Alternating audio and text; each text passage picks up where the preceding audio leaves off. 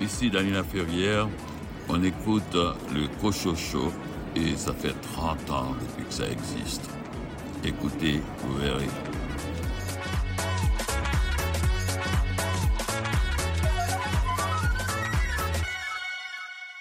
Ici René Cochot, bienvenue à votre rendez-vous littéraire. Au sommaire cette semaine, entrevue avec Daniel Dubé à propos de son roman Les Anges de Sarajevo, paru aux éditions de La Pleine Lune. Les nouveautés littéraires chez La Peuplade et Boréal. Stéphane Ledien, quel roman noir as-tu choisi? René, aujourd'hui, je vous parle du roman Leur âme au diable. C'est signé Marin Ledin et c'est paru chez Gallimard dans la série noire. Louis Gosselin, tu as lu une bio cette semaine. Ça s'appelle Fédéraire, le maître du jeu. C'est par Christopher Cleary et c'est chez Flammarion, Québec. Caroline Tellier, de quel roman as-tu choisi de nous parler? Je vous parle du roman L'âge des accidents par Catherine Perrin, édité chez XYZ. Venise Landry, tu t'es intéressé à quel roman? Je vous parle de La Renaissance de l'Interlope de François Bellemare aux éditions Sémaphore. Et de ton côté, Raphaël Béadan? Cette semaine, j'ai décidé de parler du roman À la maison de Myriam Vincent, paru aux éditions Poète de Brousse. Bienvenue au Cochocho.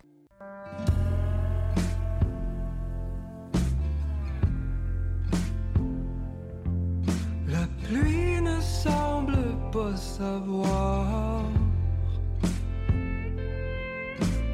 quand les rues sont assez nettoyées.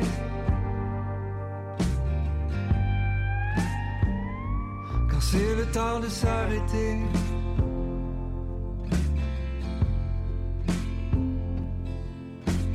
Laissez sécher les trottoirs,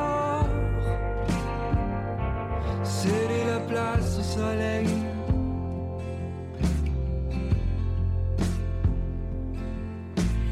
peine ne semble pas savoir.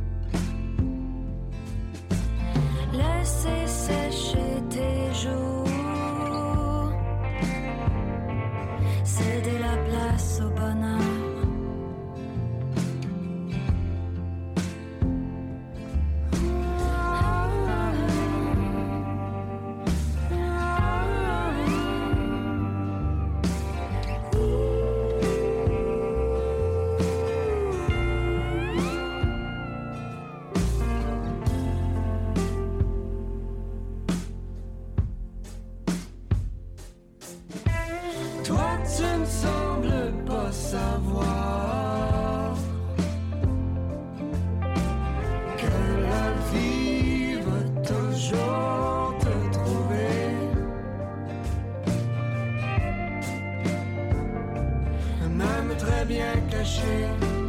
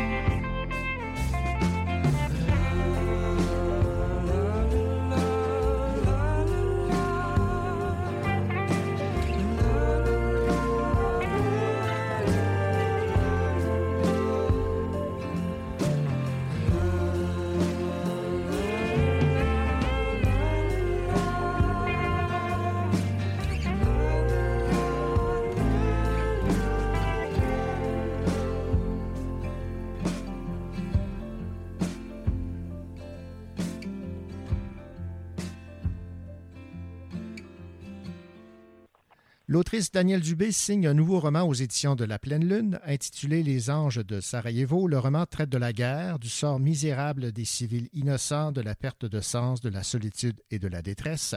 Le synopsis est le suivant. Christiane, journaliste, s'isole à Aix-en-Provence après un séjour à Sarajevo lors du conflit armé.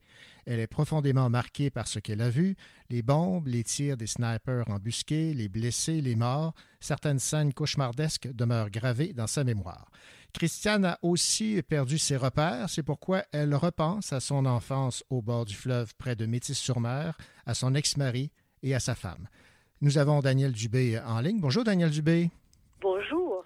Daniel, j'ai adoré lire votre roman, très actuel d'ailleurs. On peut faire autrement que de faire un parallèle évidemment avec la guerre en, en Ukraine actuellement.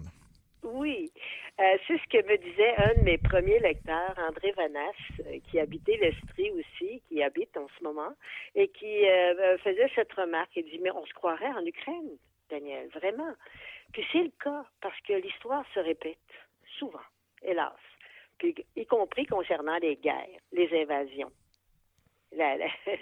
Alors, c'est vrai, on a l'impression, c'est ce qu'on m'a dit, euh, j'ai essayé, moi, de rappeler ce qui s'est passé il y a 30 ans euh, dans la guerre de Sarajevo. J'ai fait beaucoup de recherches. J'ai rencontré des gens qui ont témoigné, mhm. entre autres des, un casque bleu qui a subi un choc post-traumatique, tout ça. Alors, j'ai rencontré ces gens-là, euh, d'autres aussi, comme une cinéaste qui qui m'a fait découvrir une, une, exposition qui a inspiré le titre de ce roman, Les Anges de Sarajevo. Ouais. Euh, il s'appelle Louis Jam. C'est un grand photographe, artiste, qui, lui, euh, prenait des photos des enfants avec un Polaroid. Il leur donnait la photo. Et ensuite, il transformait en sérigraphie ces photos-là, puis donnait aux enfants des ailes. Alors, c'était très touchant. On peut imaginer. Euh, vous avez des enfants qui vivent la guerre, comme en ce moment en Ukraine, mm-hmm. à qui on donne des ailes? Pourquoi? Pour s'enfuir ou ben, espérer continuer. Quand j'ai vu ça, l'image qui m'est venue, c'est cette petite fille rouge dans le film La liste de Schindler de ah, euh, Spielberg. C'est vrai, hmm. c'est vrai. Je n'avais pas fait le lien. Mais tout est lié. Tout est lié, effectivement. Bon, euh, je ne sais pas si vous avez des, des dons euh, de divination. Euh, vous dites en page 69 lors d'une discussion, la souveraineté dépassée, sauf pour le Canada et 192 pays dans le monde, dont l'Ukraine, sauf que la Russie n'a pas dit son dernier mot concernant l'Ukraine, vous verrez bien.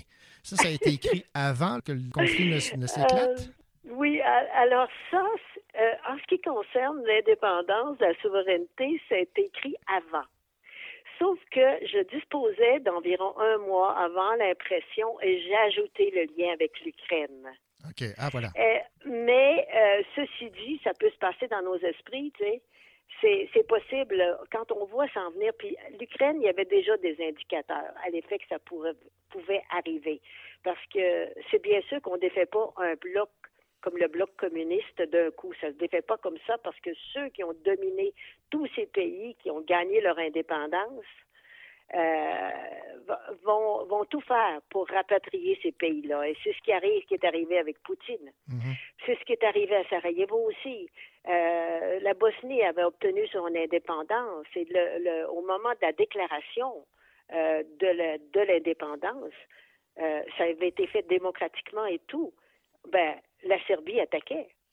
Alors, c'est la même chose qui s'est passé à peu près en Ukraine, parce qu'il y a dix ans, l'Ukraine avait obtenu, avait déclaré son indépendance, mais on attaque. Et c'est peut-être pas terminé.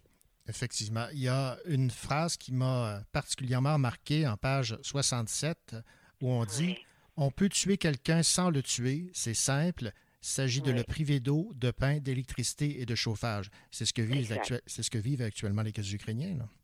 Exactement. Et cette phrase-là me vient d'une lecture de Giannine Di Giovanni. C'est une euh, correspondante américaine qui a vécu Sarajevo et qui a écrit un, fait, un livre, moi, qu'une amie m'a fait découvrir, The Quick and the Dead.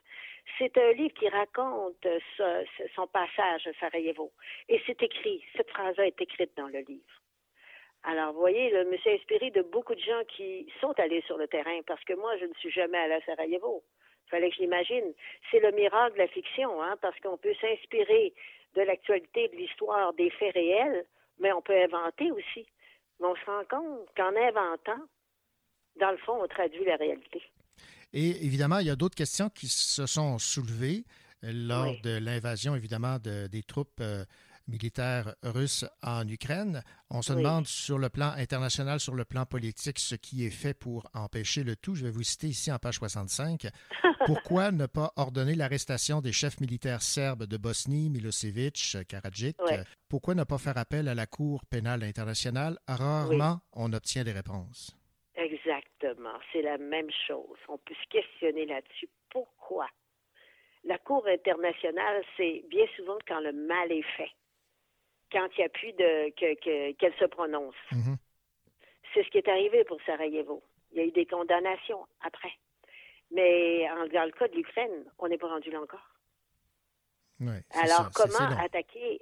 Comment Ouais. procéder? Alors, c'est vraiment là tout le questionnement. Le fonctionnement humain est un mystère.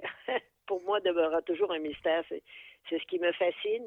Autant il y a des gens qui euh, sont des, des tueurs, des, des gens durs et euh, qui sont là, on dirait, pour euh, massacrer ou dominer les autres. Autant il y a des gens aussi, j'en suis convaincue, et même que je crois que ce sont la- c'est la majorité, et j'ai voulu insister là-dessus dans le roman. Autant il y a des gens, sinon plus, qui sont des, pour moi comme des anges, des gens qui protègent les autres. On l'a vu lors de la pandémie, ça existe. Lors des guerres, ça existe aussi. Dans le roman, à un moment donné, on va dans un orphelinat. On voit toutes ces femmes qui s'occupent des petits, Ouais. Qui permettent aux petits de vivre et survivre. On, on, on passe dans un tunnel euh, à un moment donné, puis on accompagne une femme qui essaie de se sauver avec ses enfants et de aussi de, de, de sauver la, la, la peau de, de sa propre peau et celle de ses enfants en quittant le pays. Alors, c'est la peur. Tu sais, c'est ce que font les Ukrainiens en ce moment. Ça se perpétue. Alors, euh, le mal et le bien s'affrontent toujours, mais je suis convaincue que nous serions disparus de la planète s'il n'y avait pas des gens, des anges ou des. Pour moi, là, c'est pas un symbole religieux, c'est un symbole, une métaphore. Oui. Des gens qui s'occupent des autres, que ce soit dans les hôpitaux, dans les écoles, dans les. euh, qui soignent les autres, qui s'en occupent, qui les protègent. Et dans le roman, j'ai voulu insister beaucoup plus là-dessus que sur les guerriers. Oui, tout à fait. Ces, ces personnes qui se dévouent là, dans cet orphelinat, ces anges auxquels vous faites référence dans le titre de votre roman, c'est, ça démontre en fait que l'homme est capable du pire, mais Et- également du mieux Et du meilleur. et du meilleur. Puis, euh, si on survit, je crois que c'est parce qu'il y a le meilleur. Moi, j'ai un côté quand même euh, positif, malgré que je vois la réalité, là. Je veux dire, euh, je vois bien ce qui se passe, puis je, en raison du fait que j'ai été journaliste euh, comme vous, là, ben, je, suis les faits d'actualité, mais par ailleurs, ça ne suffit pas. Il faut espérer et mettre en marche euh, une façon de changer le monde. Puis il y a des gens qui le font. Alors, il y a de l'espoir. Mais je trouve qu'il n'y a pas de vie sans espoir, d'ailleurs. Daniel Dubé, vous dites euh, avoir été inspiré par le livre de Martin Petit intitulé Quand les cons sont braves. Parlez-moi là, de, de ce livre. Oui. Martin Petit, d'abord, c'est pas l'humoriste, précisons. Ah oui. C'est un, c'est un ex-casque bleu qui a vécu un choc post-traumatique. Quand il, est- il était à Sarajevo, il n'avait pas plus de 20 ans. Comme soldat, vous imaginez un jeune homme qui arrive, ou vous imaginez vous-même ou quelqu'un d'autre, qui arrive là-bas, dans, euh, ce lieu où c'est l'enfer, carrément. Et euh, il en est sorti vraiment traumatisé à jamais. Il n'a pas pu continuer à travailler.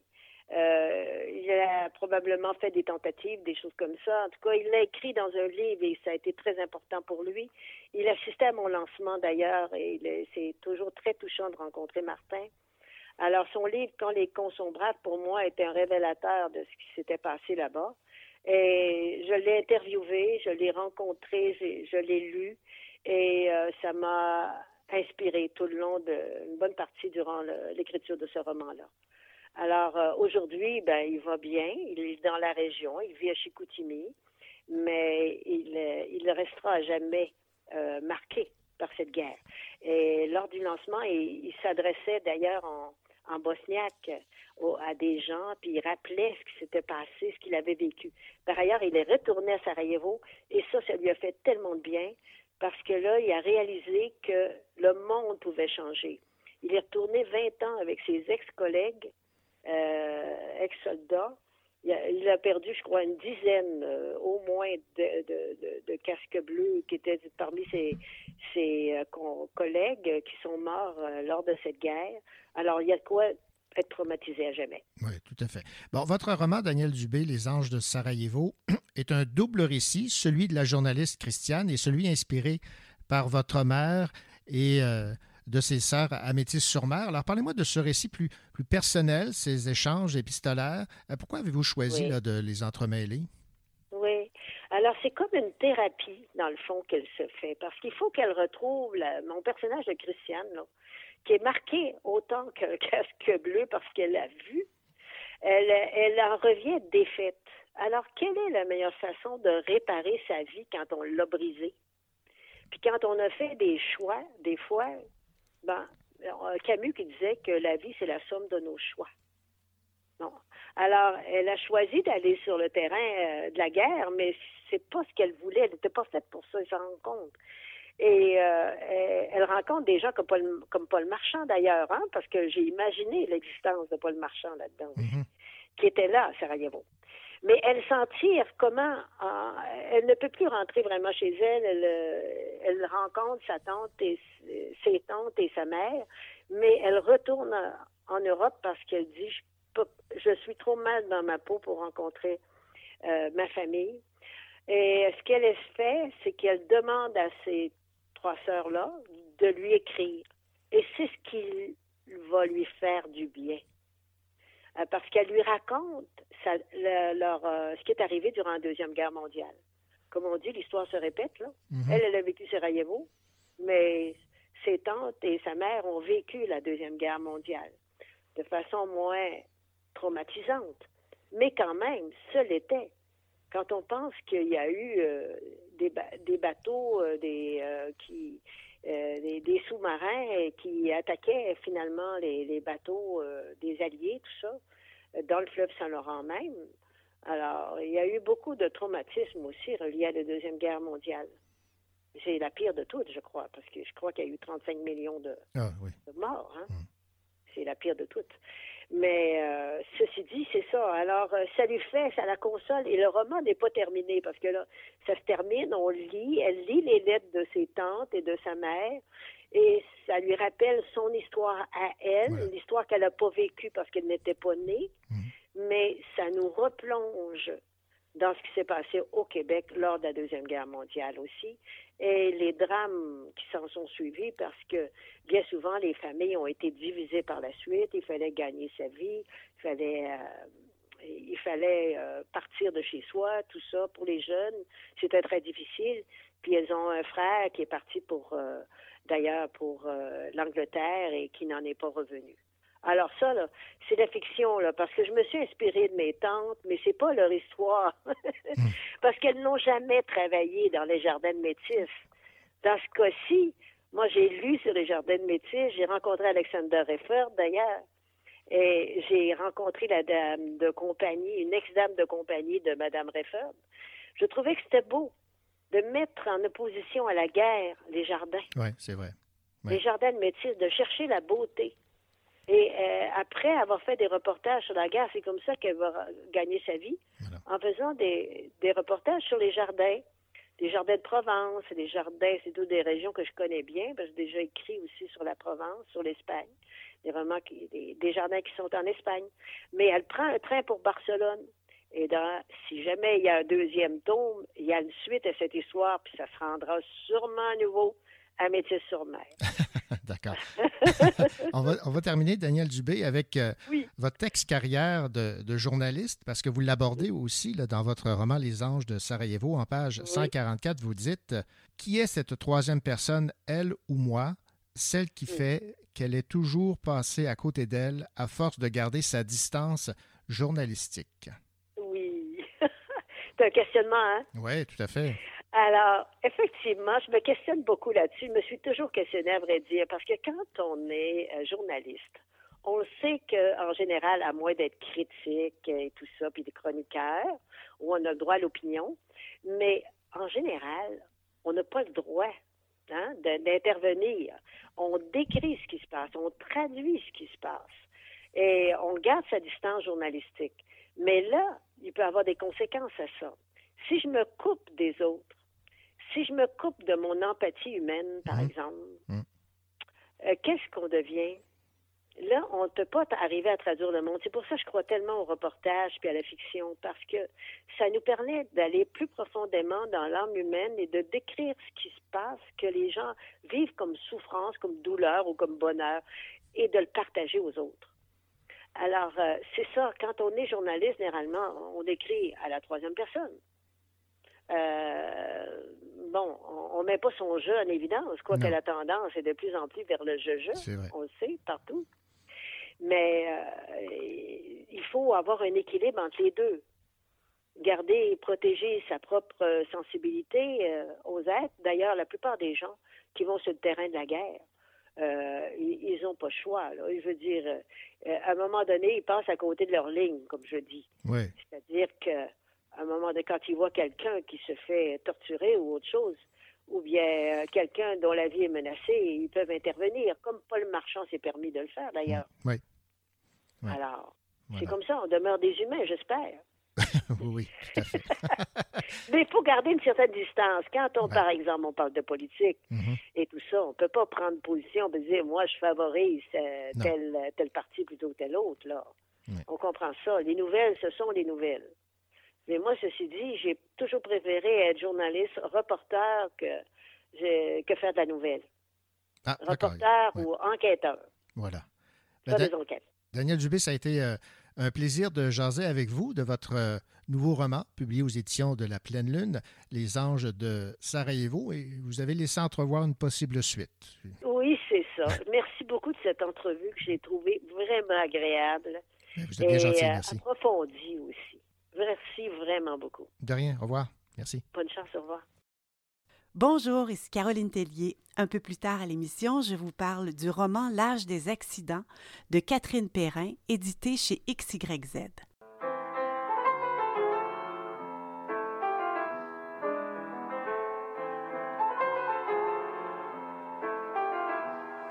Entre deux gros concerts, entre deux courants d'air, entre ceux qui disent oui, qui disent non, j'ai fait l'inventaire. Si rester c'est l'enfer, si partir c'est dans l'air, est-ce que je dois secouer 40 années de ma vie de sédentaire? Et pourquoi je quitterai la vue que j'ai depuis ma terrasse? Elle est très bien ma vue, il est très bien mon quartier. Et pourquoi je quitterai mes potes et mon voisin d'en face? C'est ici que je suis moi-même et serein et entier. Et pourtant ça me tente, et pourtant ça me chante, et pourtant ça rentre pas dans mon schéma et c'est ça qui se tente. Et pourtant je le sens, je le crains, je le fuis et je le veux. Tailler un peu la route avant d'être vieux. Comprendre les couleurs et les douceurs des lointaines chaleurs, apprendre les lumières lunaires des cités étrangères, voir avec bonheur comment les enfants dansent ailleurs, me fabriquer d'autres repères pour quand je ferme les paupières.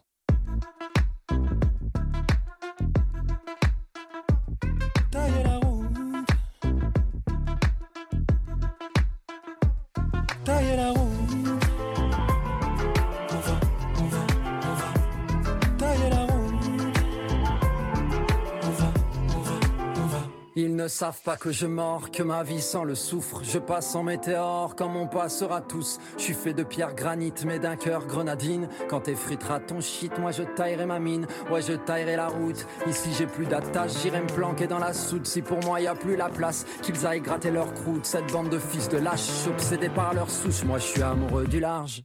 Je veux faire des milliers de miles, me languir de mille romans, m'arrimer au rythme, l'enlire en moi la calme, et de milliers de mots, admirer le monde, la lune, l'onde de la mer, au loin la lumière de l'aube sur l'eau, en naviguant d'île en îlot, éviter les vagues, et livrer combat à l'hydre du mal, et j'ai vidé les larmes de longue date, j'habite le large, satisfait de l'or, des jours qui passent pour raviver l'âme, marcher le feu dans la lanterne jusqu'à la libella.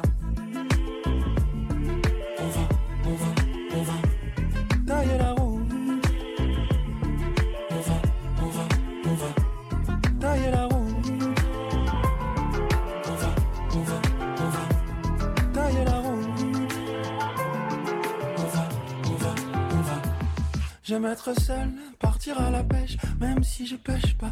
Partir à la fraîche, moi j'ai la parole sèche, comme mon apparence triche. Je fais pas très bien semblant, comme mon apparence flanche. Je prends pas souvent sur moi, je prends trop souvent sur ceux qui m'entourent et qui m'aiment, et pour qui je ressource de mes tristes rengaines. Régulièrement je me retire, je pars où je peux dire rien si je veux.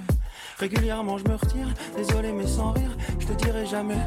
Viens si tu veux. Ça veut dire que je t'aime, mais que je me connais. Passé la quarantaine, je vais pas beaucoup changer, je vais quitter là mes chaînes, là mes chaînes, là mes chaînes. Et quand je reviendrai, là l'âme saine, l'âme saine, l'âme saine, c'est que j'aurais voyagé.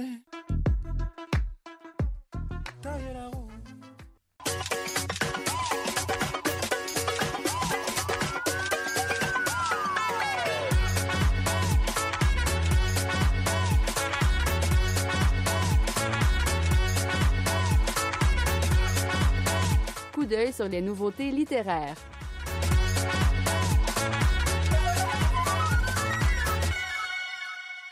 Michael Delille signe chez Boréal un roman qui explore de manière obsédante paternité et fratrie, transmission et rejet, solitude et partage. On écoute Jean Bernier nous résumer ce roman. Michael Delisle, c'est un écrivain qui est vraiment au sommet de ses moyens. C'est quelqu'un qui, est au fait de sa carrière. C'est un roman très court. En fait, c'est une novella. C'est ce genre un peu entre la nouvelle et le roman. Mais on, appelle ça un roman, nous, parce que c'est une œuvre au complet. C'est tellement riche, c'est tellement dense. La brièveté de la forme vient de l'immense maîtrise du romancier. Il prend vraiment le temps de faire le tour de cette question et je mets quiconque au défi de rajouter un seul mot à, à ce livre, tellement c'est riche et complet. Et l'histoire est une histoire immortelle depuis toujours. C'est la rivalité entre deux frères, deux garçons, un qui a choisi la voie de l'instruction, qui est devenu enseignant, un littéraire, l'autre qui travaille, qui a des petits emplois plutôt dans le monde de la manufacture. Donc, il y a vraiment deux mondes dans une même famille qui, qui vivent tout proches. Et arrive le père qui avait disparu très longtemps, pendant très nombreuses années, le père qui a une réputation un peu sulfureuse, qui était dans toutes sortes de, de commerces un peu louches, il revient, et le père qui a cette fibre diabolique réussit vraiment à semer la zizanie totalement entre les deux frères, à vraiment faire euh, venir au jour cette rivalité qui est un peu finalement inscrite dans toute relation entre deux frères là, dans une famille ici. On pense à Cain et Abel, mais il y en a plusieurs après, donc euh, ces grands thèmes éternels, la Dostoïevski, des frères Karamazov. Donc cette rivalité un peu naturelle entre deux frères est vraiment allumée par euh, le côté très manipulateur du père, qui est vraiment un personnage diabolique. Et on voit les deux frères essayer de se battre pour pas s'entretuer, pour essayer de se trouver, trouver à résoudre ce conflit vieux comme le monde, ce conflit éternel, sans y laisser la vie, sans y laisser même l'affection qu'ils ont un pour l'autre. C'est vraiment un roman absolument magnifique avec Michael Delille. On, est toujours étonné de la phrase qui suit. Rien ne coule de source ça nous amène toujours là où on pensait jamais que ça irait, mais il reste pas moins qu'on est toujours convaincu par la justesse de son écriture, de ses développements, de cette histoire racontée avec des moyens extrêmement simples, mais dans toute sa complexité. C'est une réflexion sur la fraternité. C'est une réflexion sur la paternité et aussi paternité réelle, paternité biologique, paternité symbolique. On choisit des pères aussi dans la vie, comme on choisit des frères qui des fois nous choisissent, d'autres fois nous choisissent pas. Et également, il y a des successeurs, il y a des fils qu'on peut choisir. Le protagoniste est enseignant au cégep, donc lui-même se retrouve à la fois dans cette position d'être un mentor pour les plus jeunes ou d'être un protégé pour les plus vieux. Donc, c'est vraiment une magnifique réflexion autour de toutes ces figures de la paternité et de la transmission. C'est vraiment, d'après moi, un, très, très grand roman et sans doute un, un des plus importants de toute l'œuvre de Michael Delille. C'était Jean Bernier des éditions du Boréal qui résumait le nouveau roman de Michael Delille intitulé Cabale. Ici François Bérubé, vous écoutez l'émission littéraire Le Cochocho qui célèbre cette année ses 30 ans.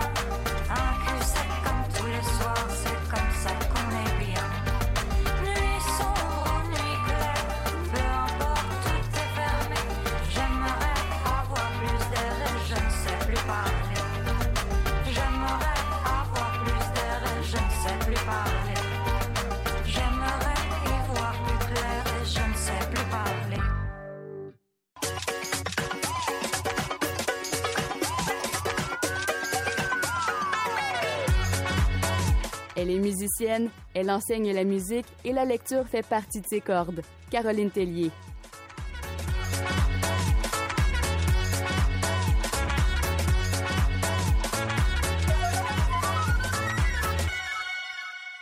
Bonjour Caroline. Bonjour René. Comment ça va? Ça va très bien. Alors Caroline, euh, tu as choisi cette semaine de nous parler euh, d'un un roman de Catherine Perrin, publié aux éditions XYZ. J'ai cru comprendre qu'il était question de changement euh, climatique et euh, le titre de ce roman, c'est L'âge des accidents. Alors, euh, qu'as-tu pensé de ce troisième livre signé Catherine Perrin? J'en ai pensé que du bien, René. Alors en fait, euh, L'âge des accidents, c'est un roman sensationnel. Le début est sensationnel d'ailleurs. Alors euh, il y a tout un accident. En fait, on rencontre une jeune femme, Jasmine, qui est résidente en médecine. Elle roule sur l'autoroute lorsqu'un viaduc s'effondre. Ça commence comme ça. Elle échappe de peu à la mort, mais elle et un jeune ingénieur échouent à pouvoir aider un groupe d'écoliers qui est coincé dans un autobus. Donc, je vous lis ce qui est écrit à la page 11 au tout début du roman. OK. Jasmine, hébétée, essaie de décoder cette solitude qui cloche. Immobile, les mains toujours crispées sur le volant, elle ne s'est pas encore retournée. Soudain, elle comprend ce qui manque. L'autobus scolaire. Il devrait être là, à ses côtés. Une jeune face espiègle et deux petites mains étampées dans une vitre sur sa gauche. C'est ce qu'elle a aperçu en dernier, avant que son regard balaie le jaune de la carrosserie et capte la vibration du béton devant elle. Je vais vous parler un peu plus en profondeur de Jasmine. Alors, euh, ça commence, Jasmine se confie à Patricia, sa mère. Et là, cet événement est en fait un moment charnière dans la vie des deux personnages principaux, que l'on suit pendant une quinzaine d'années. Très rapidement, le roman se focalise sur la mère, Patricia, qui est la narratrice en fait. Elle se raconte et c'est par elle qu'on va découvrir Jasmine, son frère, Shanti, le jeune ingénieur, Bernard, le conjoint de Patricia, Franck, l'homme à tout faire, et quelques autres. C'est par ses yeux à Patricia, sa réalité, qu'on assiste au changement fulgurant de notre monde. Ce livre dresse un tableau des plus réalistes, mais aussi dramatiques des effets du changement climatique. Catherine Perrin aborde ce sujet avec sérieux, mais avec une approche très intimiste. Elle met en scène les accidents climatiques, mais aussi des accidents de la vie, de la vie de tout humain, des ruptures, la maladie. L'angle qu'elle utilise, l'histoire de Patricia et de ses proches, rend le récit très, très réel, probable. Patricia a une cinquantaine d'années, l'âge des remises en question, souvent par rapport au travail, euh, au couple. Elle est journaliste, entre autres. Et je vais vous lire une belle page sur le couple. Le couple vieillissant et se distancer un petit peu. D'accord. Donc, c'est à la page 82. On fait l'amour parfois. Rien de grandiose. L'élan de deux corps qui ont développé un langage commun, qui savent se donner et n'ont pas assez de rancune pour s'en priver. J'avais toujours su ce qui deviendrait évident au début du désamour. Ses cheveux, respectables pour un homme de 60 ans, mais dont la minceur est souvent dénoncée. S'il est toujours svelte, le haut du dos ploie un peu, attristant les pectoraux. Je le constate sans étonnement, avec tendresse même. Donc vous entendez tout le côté intime dans ce récit qui parle de la fin du monde ou presque. Et en fait, l'autrice introduit une part d'espoir. On voit du salut, euh, de la grâce, tout ça grâce à un projet. Un projet qui va se tenir à Gagnon, dans le Nord, et qui mobilise entre autres une communauté autochtone, Jasmine, la fille de, de Patricia, Shanti, le jeune ingénieur, et de jeunes visionnaires. Catherine Perrin anime une émission euh, Feu vert qui parle d'environnement et on voit bien que ce sujet lui tient à cœur. On retrouve dans ce roman plusieurs passages en italique, des résultats d'études, des confidences, des constats. Fait que vous savez, René, que cette autrice a de multiples talents et qu'elle excelle dans tout ce qu'elle entreprend. Son écriture ne fait pas exception. Elle a une plume concise, intelligente, touchante. C'est un roman apocalyptique, certes, mais Catherine Perrin ne va pas trop loin. Juste ce qu'il faut pour nous brasser et nous confronter à ce qui nous attend. Où serons-nous, René, dans 15 ans? Ah, la question. la question. Ouais, exactement. Et euh, quelle chanson as-tu choisi là, pour euh, accompagner cette euh, plume de Catherine Perrin? Alors, j'ai choisi euh, un titre tout indiqué, La fin du monde à tous les jours, et c'est chanté, composé par Lou Adriane Cassidy. Merci, Caroline. Merci, René.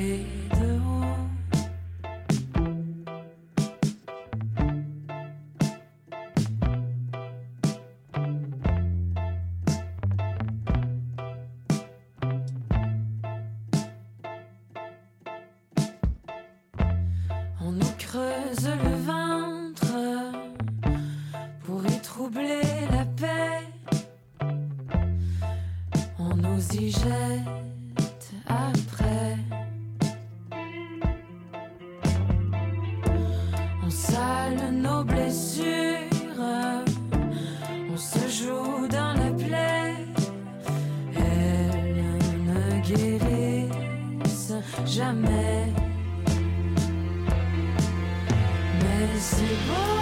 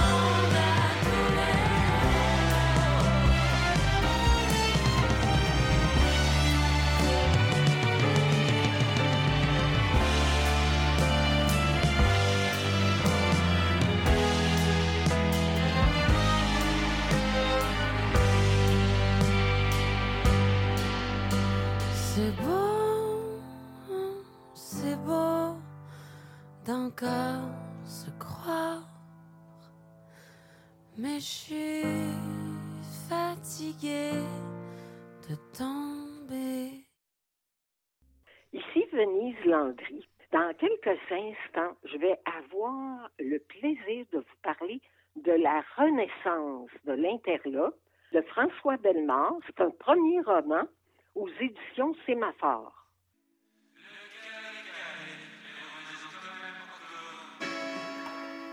T'es l'amour de ma vie, mais c'est pas ma seule vie. Je t'aime comme un espion. Tu sais pas encaisser moi, je sais pas mentir, me pose pas de questions. Moins tu dors, moins t'arrives à dormir. Jette un alprazolam dans ton infusion. Y a pas de problème, y a que des solutions. Cette vie est horriblement belle, profitons avant de finir dans le cahier de light. Tes amis n'avancent pas assez vite, la peur et le doute vont les prendre en tenaille. On se balade puis on se perd dans une forêt de séquoia. Oh, tout est foutu mais le déni a un goût de koya. Hasardé, je rien faire de mieux. Me dis pas que tout est possible, je sais même pas ce que je veux. Le cœur est calé, la tête est calée. Le cœur est calé, mais remets-en quand même encore un peu.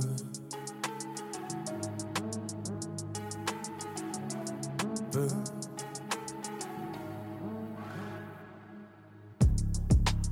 Trop belle comme une briseuse de cœur, faut beaucoup de courage pour aller lui parler. Mais tu vas quand même lui dire plus de fois le mot love qu'un disque de Marley.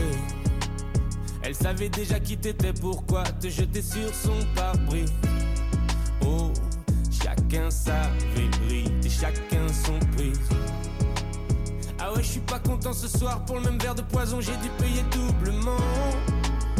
Et tu comprends bien que ça n'a aucun putain de sens de se redire adieu tous les mois. Loin d'être en danger, le danger c'est moi. Le temps m'a bien changé, la richesse moins. Hasardé, j'ai rien faire de mieux. Me dis pas que tout est possible, je même pas ce que je veux. Le cœur est calé, la tête est calée. Le cœur est calé, mais remets-en quand même encore un peu. Hasardé, j'ai rien faire de mieux. Plus je sais que tout est possible, moi je sais ce que je veux. Le cœur est calé, la tête est calée, entièrement calée, mais remets-en quand même encore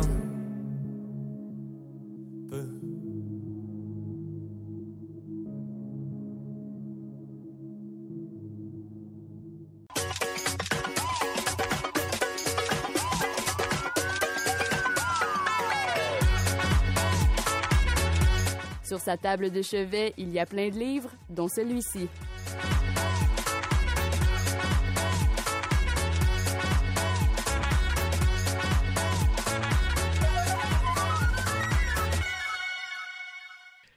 Érigé au cœur de l'ancien quartier du Red Light, l'Interlope traîne depuis plus de 100 ans une réputation d'édifice à double fond. Sous le couvert d'activités culturelles édifiantes, sa façade patrimoniale a longtemps abrité les amours illicites dont la teneur suivait les interdits qu'imposait chaque époque. C'est ainsi qu'on résume un roman paru aux éditions Sémaphore qui a pour titre La Renaissance de l'Interlope de François Bellemare. Et Venise a eu euh, plaisir à lire cet ouvrage. Bonjour Venise. Oui. Bonjour René. Euh, Venise, donc, euh, un livre qui euh, aborde les interdits, les interdits qu'on se permet. Oui, exactement. Tu disais, oui, je me suis offert ce plaisir-là. Oui, mais ça m'a demandé du courage. D'accord. C'est drôle à dire, hein? Ouais. mais euh, parce qu'au départ, euh, j'étais un peu récalcitrante au début de ma lecture. Je me suis donné comme permission de le quitter n'importe quand. Et ce n'est pas arrivé. Je l'ai continué jusqu'au bout. J'en suis fière et en plus, je le regrette pas une seconde. C'est qu'au départ, je me disais, ça m'apparaissait un peu intellectuel parce que moi, je suis quelqu'un de très pratico-pratique. Je me suis assez rapidement aperçu qu'on était pour parler d'un édifice. Le personnage, c'était un édifice. C'est sûr que derrière cet édifice-là, il y a une famille. Et de génération en génération, c'est ça qui est amusant, qui sort de l'ordinaire. C'est le lien, c'est le fil conducteur, c'est la famille. À un moment donné, ça commence un homme assez âgé qui commence à s'occuper du building et il ne sait pas trop comment le rendre lucratif. C'est quand même sur Sainte-Catherine et Saint-Laurent, là, euh, et c'est un beau bâtiment. Alors, euh, il a l'idée de donner le, la chance, l'opportunité que sous des apparences de bienséance, que c'est un building où euh, qui se passe des choses euh, très correctes, finalement, c'est une façade comme les gens de langue anglaise et française c'était mal vu de s'acoquiner ensemble. Les relations entre ceux qui parlaient français et ceux qui parlaient anglais, c'était mal vu. On parle en, dans 1800 quelque chose. C'est un édifice qui a commencé euh, avant les années 1900. Il y avait des activités euh, illicites de rapprochement entre les Français et les Anglais. On a eu, un moment donné, des décennies plus tard, quand ce n'était plus la même personne qui s'occupait de l'édifice, mais toujours de la même famille, là, ça pouvait être les homosexuels, les lesbiennes, et là, on leur laissait une chance de louer l'endroit, mais que ça paraisse pas, que personne sache que ce genre d'activité-là qui se passe. Et on a eu aussi le cas des Juifs et chrétiens. C'était mal vu d'avoir des relations ensemble. Les Noirs et Blancs, les femmes célibataires, émancipées, ils veulent rencontrer des hommes, ils ne veulent pas nécessairement se marier.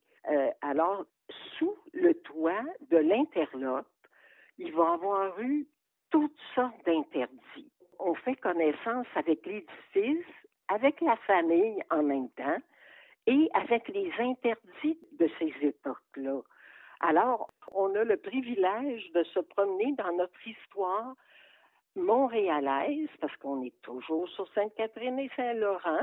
Et puis, euh, moi, j'ai toujours euh, un petit penchant vers les auteurs qui sont à leur premier livre. Je me dis, eh, il faut euh, du courage parce que, en quelque part, leur réputation les précède pas. Là. On attend tout du livre et moins de l'auteur. Tandis que maintenant, moi, ça va être à partir de son deuxième opus, là, je vais m'attendre beaucoup de François Bellemare parce que il m'a comblé avec ce livre-là, puis il m'a il m'a comblé dans le sens de admiration. Je, je suis admirative d'une personne qui a choisi un immeuble comme pierre angulaire de son histoire. Puis, pour un premier roman, il faut quand même le faire. C'est audacieux. Audacieux et réussi. Quand c'est audacieux puis pas réussi, c'est bête, mais on ne dit pas que c'est audacieux à ce moment-là. Voilà, le, Ah le livre en en question, c'est La Renaissance de l'Interlope. C'est de François Bellemare. C'est publié aux éditions euh, Sémaphore. Merci, Venise.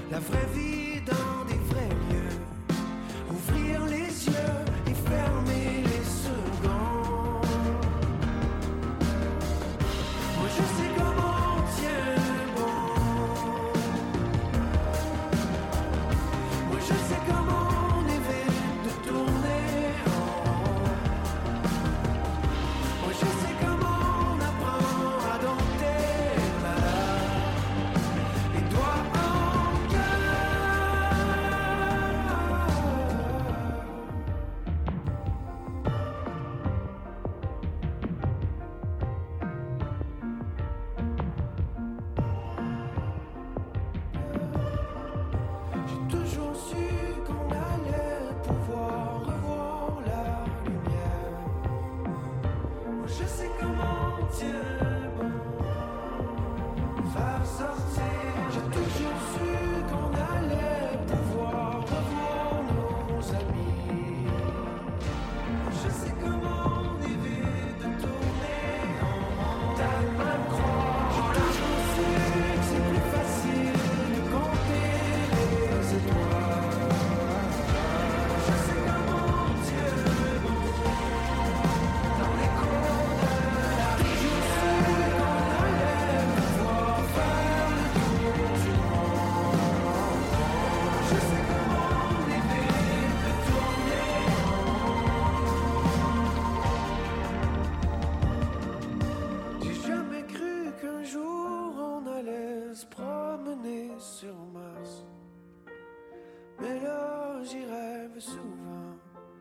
laisser ma trace sur la ligne du temps. Bonjour, ici Stéphane Ledien. Aujourd'hui, je vous parle du roman noir Leur âme au diable de Marin Ledin.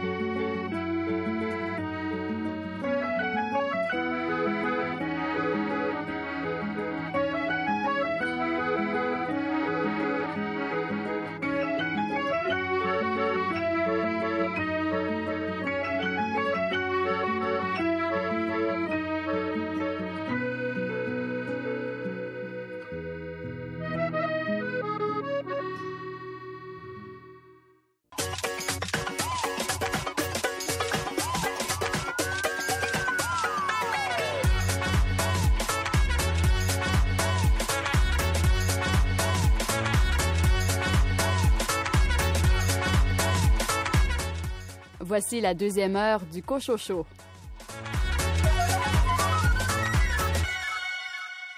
Au sommaire de cette deuxième partie d'émission, Mylène Bouchard des éditions de La Peuplade présente le roman Anna Talberg. Stéphane Ledien, tu nous présentes quel roman noir cette semaine?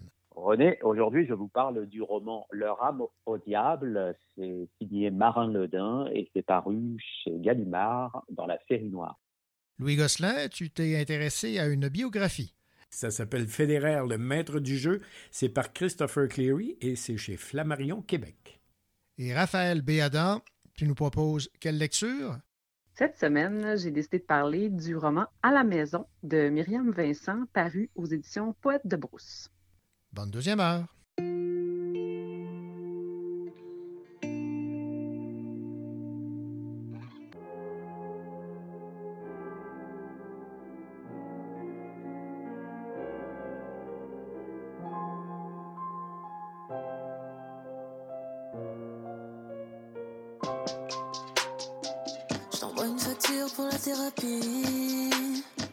Si tu vois ta sœur, fais-lui la bise. Si tu vois ta mère, dis-lui encore que je suis qu'une amie. hein. Entre nous deux, y'a plus de signe de vie. hein. J'ai tout essayé, recommencé sans cesse. Si je suis passé, j'ai tout donné, j'arrêtais. Et c'est sens unique, ce truc qui se dessine entre nous. Pas de guerre, plus rien à faire, j'arrête.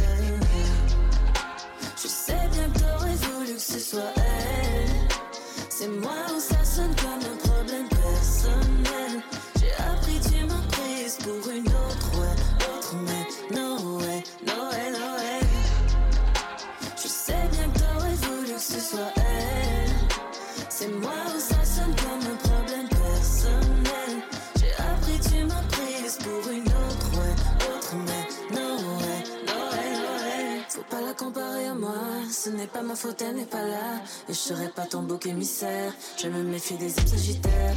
Je te laisse, section mess, back to the left, DMs en red. I'm keeping you out of my head. C'est pas sur toi que je perds sommeil. Je sais ce que tu veux, ça se voit dans tes yeux. The way that you look at my thighs, mais t'es pas de taille. You just lost the best, lost the bet, babe. You know what I said, read my lips. Moi je suis blessed, zéro stress. J'ai tout essayé, recommencer sans cesse. Si je suis passé, j'ai tout donné, j'arrêtais. Mais c'est sens unique, ce truc qui se dessine entre nous. Pas de guerre, plus rien à faire, j'arrête. Je sais bien que t'aurais voulu que ce soit elle. C'est moi ou ça sonne comme un problème personnel. J'ai appris, tu m'as prise pour une autre, ouais, autre, mais no way, no way, no way. Faut pas la comparer à ce n'est pas ma faute, elle n'est pas là. Et je serai pas ton bouc émissaire, je me méfie des âmes sagittaires. Je te laisse, fix your mess, box to the left, DMs en red. I'm keeping you out of my head, c'est pas sur toi que je perds sommeil. only victimized by a violent fuckboy because I made myself a victim by being in love with him. And him clearly telling me that he wasn't emotionally available. But that was on me. It was on me.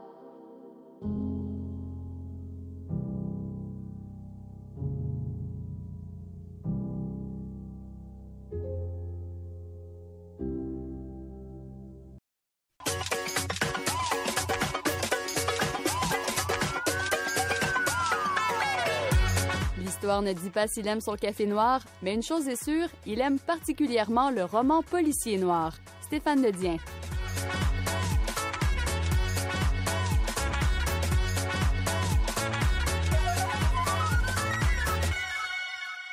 Bonjour Stéphane. Bonjour René. Est-ce que ton âme est au diable, Stéphane, ou euh, non? Bah, en tant que romancier, euh, on se demande toujours est-ce que je vais pas vendre un peu mon âme au diable en, en écrivant telle ou telle chose, Ouais. mais je n'ai pas la formule secrète. Donc non, je pense que j'ai encore préservé mon âme et j'espère la garder pour longtemps. Malgré le fait que tu euh, lis euh, principalement les romans noirs, peut-être que aurais-tu été tenté par le diable, mais la question se pose parce que le titre du livre dont tu vas nous parler, c'est Leur âme au diable, et c'est euh, chez Gallimard dans la collection Gallimard Noir. Oui, alors c'est euh, Marin Ledin, pour dire quelques mots à, à son sujet, c'est un habitué de la série noire euh, chez Gallimard. C'est une des figures fortes de la nouvelle vague, un peu comme euh, j'aime l'appeler, du, roman noir euh, français.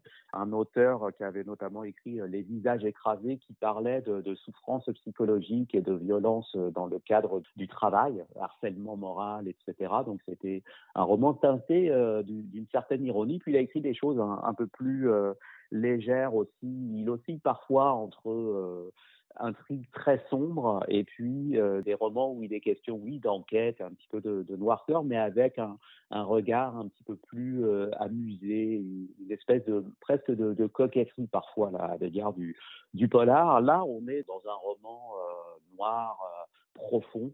C'est vraiment la plus sombre de l'auteur et j'ai envie de dire en lisant, même si je n'ai pas tout lu de lui, mais jusqu'à présent de ce que j'avais lu de lui, c'est à ce jour le, le meilleur roman.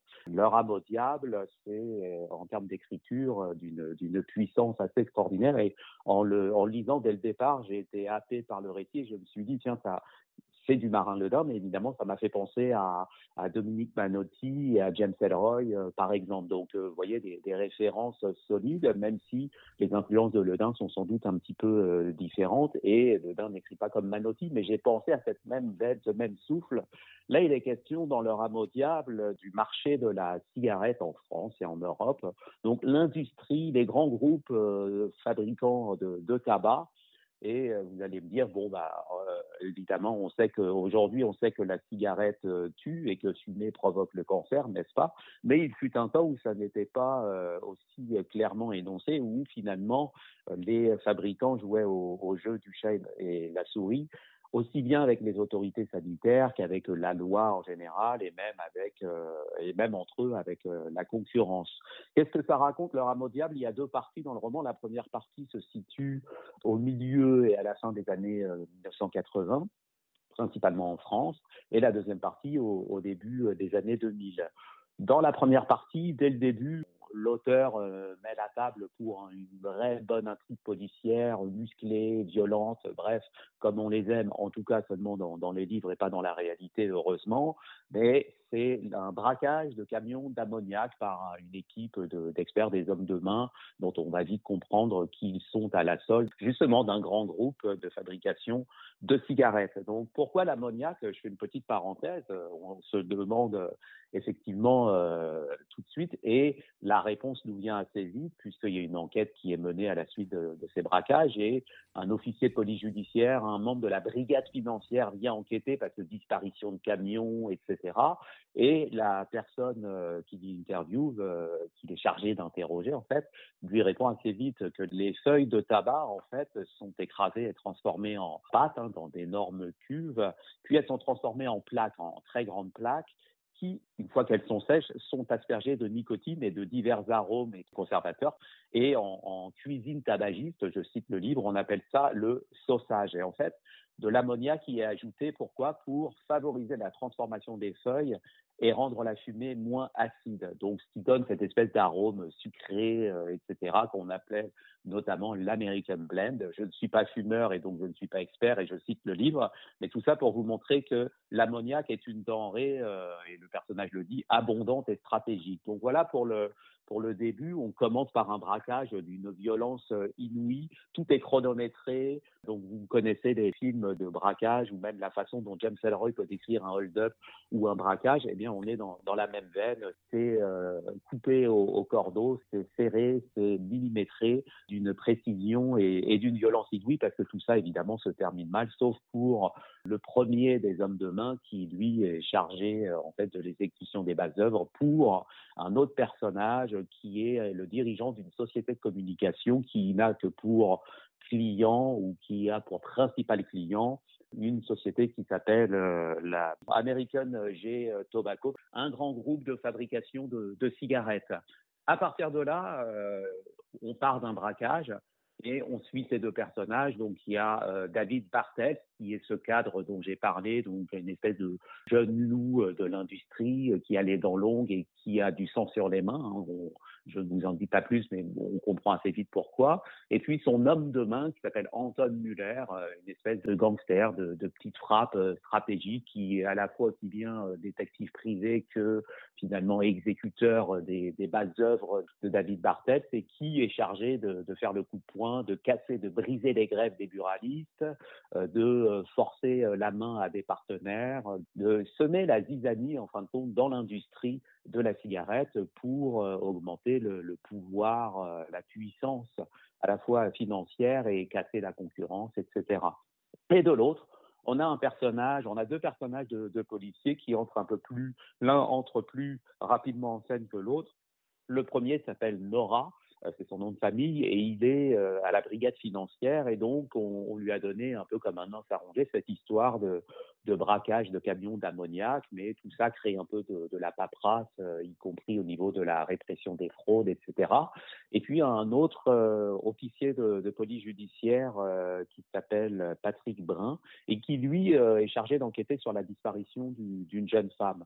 Jeune femme qui en fait a disparu parce qu'elle pouvait être un témoin potentiel de cette histoire de braquage, sauf que le, le grand méchant du livre, qu'un méchant à la, comme on en voit dans les romans de James Ellroy justement, à la fois euh, magnétique et, repoussant en même temps par sa violence, qui, euh, n'a pas d'état d'âme, hein, euh, donc ce n'est pas le seul à avoir vendu son âme au diable, mais quand même. Donc cette jeune femme pourrait être un témoin potentiel, mais elle n'a pas été, et là je ne dévoile pas grand-chose hein, dès le début du livre, elle n'est pas éliminée en fait par Anton Müller, il la prend sous son aile, et puis il a fait travailler dans un, dans un réseau, non pas de, on pourrait dire de prostitution de luxe, mais en fait dans un réseau où euh, il est question de, mannequins, de représentations, euh, d'événements, euh, d'être présent lors d'événements pour incarner certaines marques de cigarettes, faire du marketing offensif. Et donc, il lui offre une nouvelle vie à défaut de, de la faire passer de, de vie à trépas. Et donc, il y a deux enquêtes qui sont menées. Et à un moment donné, on se dit que l'étau va se refermer. Sauf que, trois petits points, je ne vous en dis pas plus. Le livre fait euh, 600 pages, on a 300 pages sur les années 80, puis les 300 autres pages se passent au début des années 2000. Et au début des années 2000, eh bien, on retrouve toujours les mêmes crapules. Certains ont échappé in extremis, soit à la police, soit à des tentatives d'assassinat, etc. Là, je parle des, méchants ou de ceux qui opèrent dans l'ombre, aussi bien Bartels que Anton Muller et euh, avec de nouvelles malversations où là il s'agit, bon, entre-temps, euh, en toile de fond, on sait qu'il y a des lois qui sont passées comme la loi E20 en France, donc ça, ça parlera moins aux, aux lecteurs de, du Québec, mais grosso modo, c'était une loi qui a aboli la publicité pour la cigarette dans les magazines et aussi euh, dans la publicité, euh, toute représentation un peu trop ostensible dans, dans les médias, etc. Donc, c'était un manque à gagner pour l'industrie de la cigarette et il y a eu une sorte de marché noir qui s'est développé étant donné que les prix ont flambé quand même. C'était aussi une politique de, non pas de répression, mais de prévention. Il s'agissait d'augmenter le prix des paquets de cigarettes pour éviter que les jeunes n'en consomment ou se mettent à en consommer trop vite.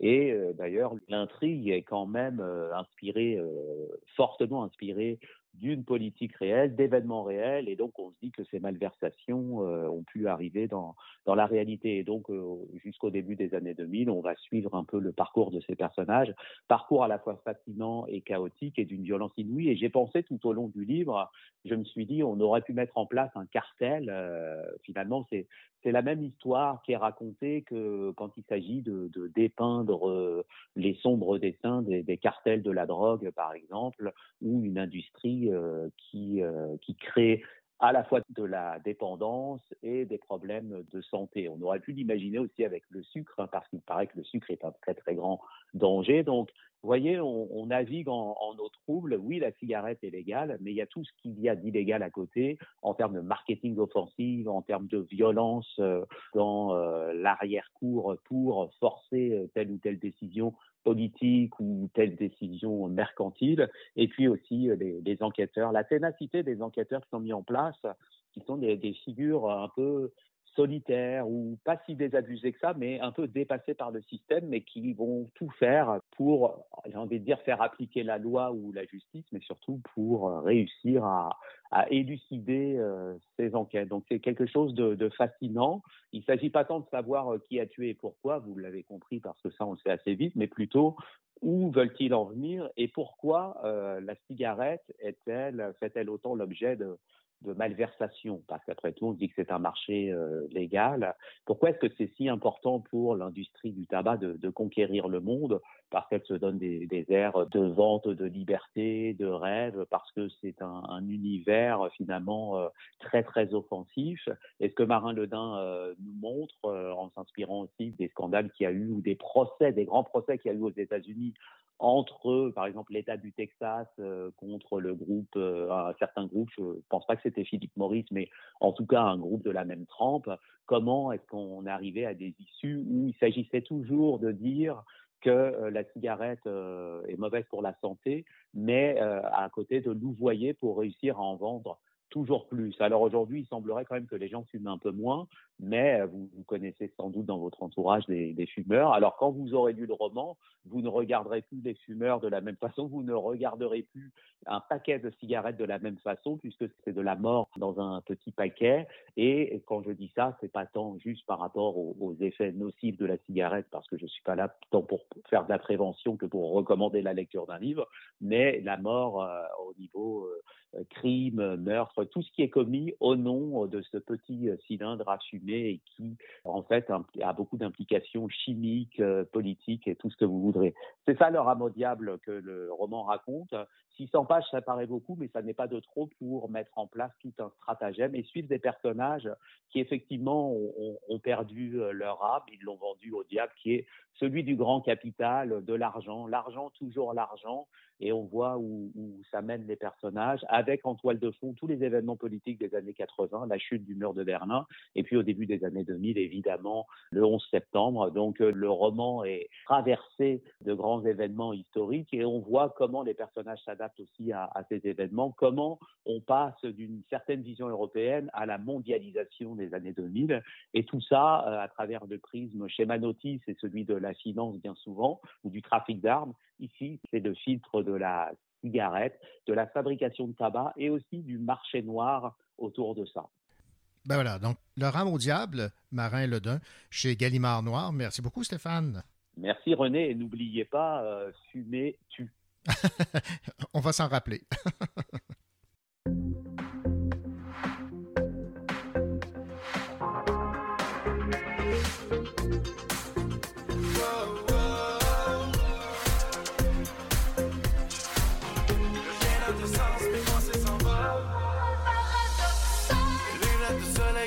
Je trouve le sommeil quand le jour se relève. Sourire aux lèvres, mais quand tu m'énerves. Mauvais élève, mais je deviens célèbre. Je pars à l'avance, j'arrive en retard. Je peux retenir ma langue et parler du regard. Besoin d'oxygène, j'allume un cigare. Sur la scène, j'ai brisé ma guitare. Paradoxal, on paraît bestial. Quand on s'exprime dans des paraboles sales. Coupe en cristal, tout le monde se régale. Désolé, faut que je parte comme un colis postal. J'ai dit la vérité, même dans les mensonges. Quand t'arrêtes de chercher, tu trouves les réponses. Tu pensais gagner, mais te jeter l'éponge. La tête dans l'espace, les pieds au sol, je sens que je décolle.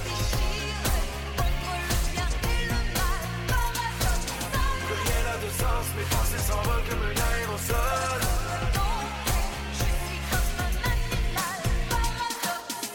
Faire de l'argent, faut acheter des views. J'suis parti du pied pour m'acheter des shoes.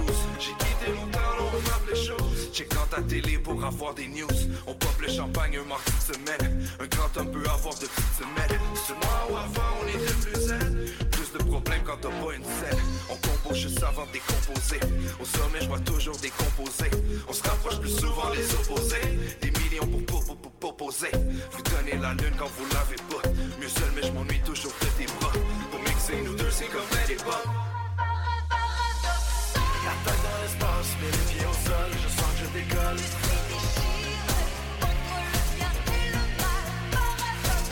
Plus rien n'a de sens, mes pensées s'envolent comme un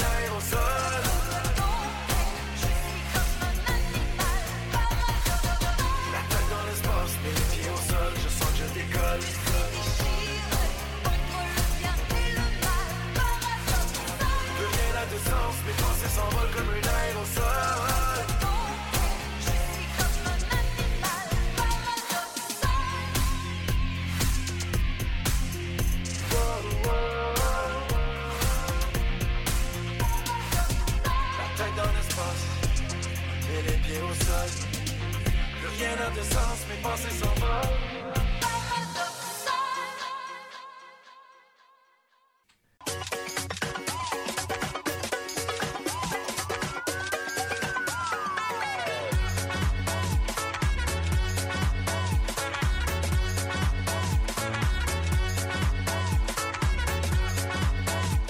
D'œil sur les nouveautés littéraires.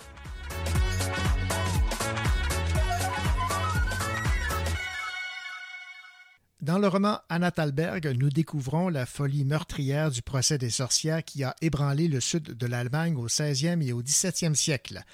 Mylène Bouchard, la directrice littéraire chez La Peuplade, nous en dit plus. C'est ça, un premier roman, donc Anna Thalberg, qui porte euh, sur euh, un sujet euh, vieux comme le monde, puis à la fois euh, qui nous rejoint dans notre actualité aussi, donc la chasse aux sorcières dans l'Allemagne du euh, 18e siècle. En fait, c'est une jeune femme qui se fait enlever chez elle parce que on la soupçonne, on l'accuse de sorcellerie. Elle sera empr- emprisonnée, cette Anna Thalberg, et euh, on lui promet le bûcher. Donc, euh, on est dans ce livre-là, dans une histoire qui remonte un peu euh, à l'histoire du monde. Et on va voir à travers des personnages, à travers un bras de fer entre quelques personnages, donc cette jeune femme essayer de s'en sortir, éviter donc ce destin malheureux. C'est un livre qui est écrit euh, en une seule phrase pratiquement, avec des blocs, avec des voix en fait, des voix narratives euh, qui se répondent entre elles, donc euh, quelque chose de très théâtral dans l'écriture de cet auteur-là, qui a aussi été bien remarqué donc au Mexique là-bas avec cette première œuvre. C'était Mylène Bouchard, directrice littéraire chez La Peuplade, qui parlait du roman Anna Thalberg.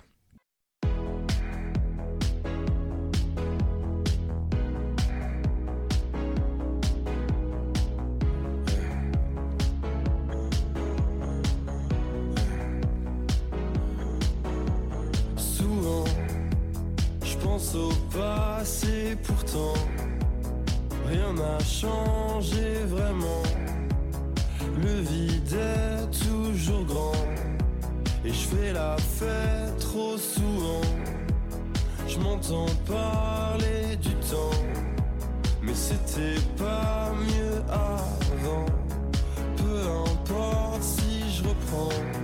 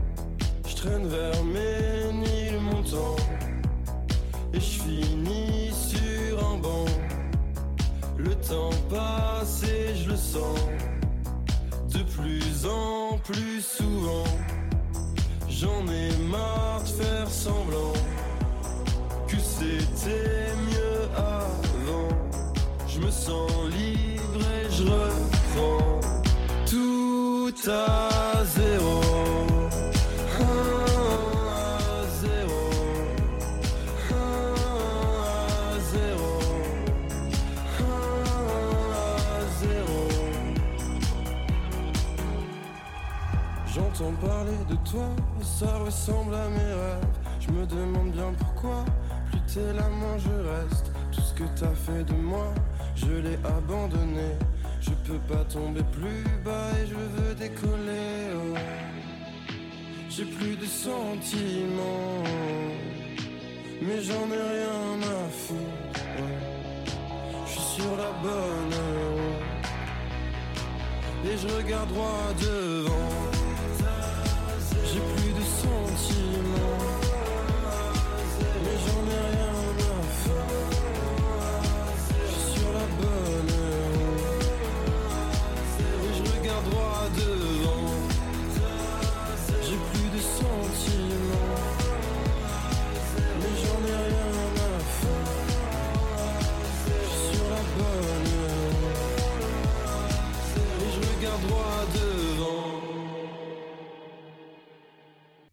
Raphaël Béadan. Un peu plus tard à l'émission, je vous parle du roman À la maison de Myriam Vincent, paru aux éditions Poète de Brousse.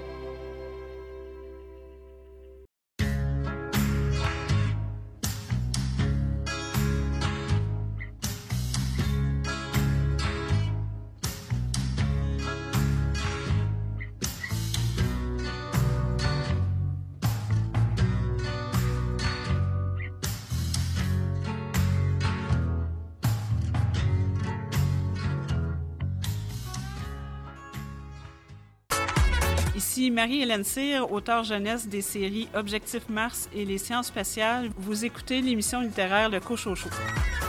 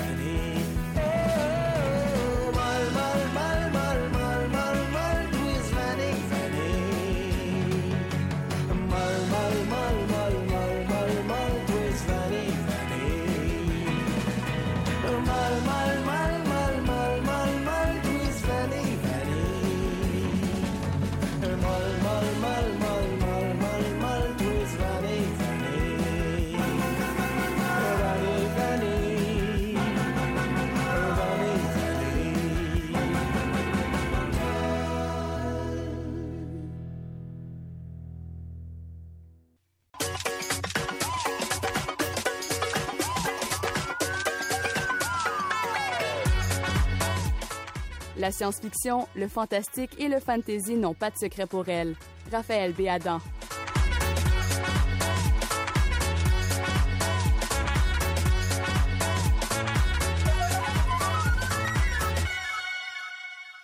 Bien le bonjour, Raphaël.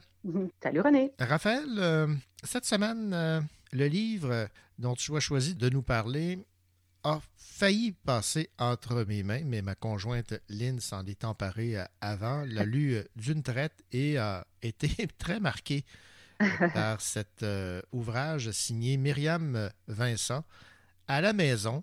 Tu me disais que c'était un roman fantastique, atmosphérique et c'est publié chez euh, aux éditions Poète de Brousse.